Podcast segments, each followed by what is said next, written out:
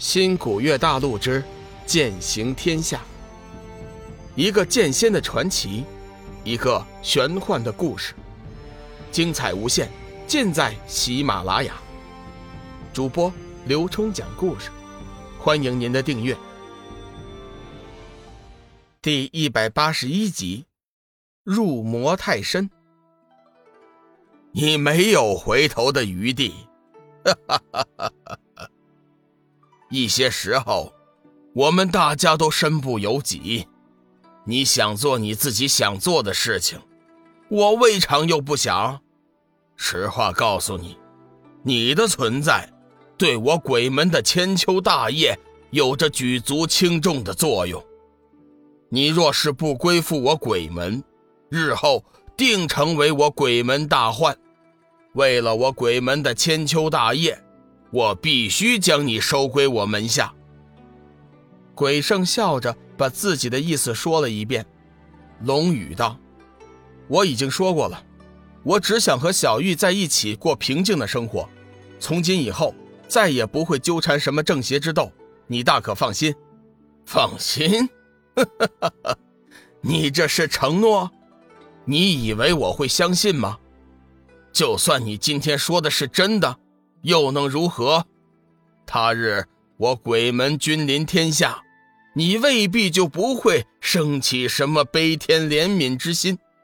我们鬼门从来就不相信什么承诺誓言。这么说，我若想过上平静的生活，只能将你杀了，以绝后患。龙宇的眉宇之间再次充满了肃杀之气。鬼圣对龙宇的话并不生气。反而笑笑，哈哈哈哈你很聪明。我们有一个共同点，那就是不希望自己受到威胁。既然如此，就各显手段了。说话间，鬼圣已经退了出去，上百位各级莲花使者瞬间将龙宇包围了起来。龙宇不屑地笑了笑，呵呵呵，既然你们的主子让你们来送死。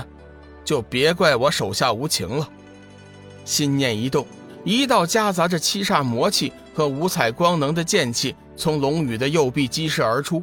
莲花使者霎时脸色大变，他们无不感应到了那足以毁天灭地的威力。龙宇的右手紧握着犹如实质一般的光能剑，大喝一声：“天魔绝情斩！”冲天的剑气直叫日月无光。在龙宇的暴喝声中，如同热浪一般向四面八方汹涌而去。莲花使者似乎看到了死神在向自己招手，但是他们却无所畏惧，依旧拿起了手中的鬼头剑，向着龙宇勇敢地迎了上来。人不畏死，奈何以死惧之？面对着鬼门弟子那种视死如归的精神，就连龙宇也微微动容。邪道势大。正道消亡，这便是不争的事实。试问，正道弟子又有哪家能做到真正的不顾生命，真正的无所畏惧死亡？没有，绝对没有。两次大战，龙宇并没有看到正道之中有如此顽强的弟子。鬼门弟子的另外一大优势便是团结，没有任何的命令，但是他们的攻击却是那么的默契。几乎在同一时间，上百名各级莲花使者的攻击汇聚到了一起，形成了一股强大的气盾。轰的一声，两股强大的力量终于撞在了一起。不过这次却没有产生太大的冲击波，而是慢慢的消融消失了。龙宇脸上毫无表情，依旧是一动也不动地站在那里。再看那莲花使者，除了八名金莲使者以外。其余的莲花使者似乎都被震退了几步，脸色有点苍白。鬼圣微微变色，这上百名莲花使者的威力，他是最清楚不过的。即便是自己出手，也不过如此。成魔后的龙宇力量太强大了，不想死的就滚！我只想杀鬼圣。龙宇冷冷地说道，那声音仿佛是从九幽地狱中传出来一样。叫人心中一阵机灵。可是，即便如此，那些莲花使者的脸上还是无畏无惧，根本是没有回头的意思。龙宇哪里知道，这些莲花使者在正式获准加入之前，个个都经过了非人的考验，能坚持到最后，并成功晋升为莲花使者的鬼门弟子，无一不是经历过生死考验的硬汉。再则，这些莲花使者也不敢做出背叛鬼门的事情。鬼门对待叛徒的手段，绝对比死更加恐怖。鬼门弟子不惧怕生死，但是却害怕受到鬼门的惩罚。龙宇突然笑了，笑得很邪，眼中的红光也越来越盛。无形中，他的内心深处已经慢慢的充满了嗜杀之气。不过，此时的龙宇还没有完全意识到，显然七煞魔气已经在慢慢的侵蚀他的内心了。先前所谓的融合只是暂时的，成魔时间越长，魔性越盛，恐怕到时候五彩光能也远远不是对手。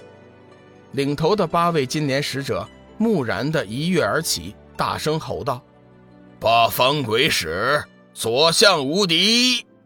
随着喊声，八道黑色剑芒以不同的八个方位向龙宇射了过去。龙宇不屑地笑了笑：“切。”你们这些无耻的杂碎，全都给我去死吧！说着，他发出了一道夹杂着魔气的光能剑气，射了出去。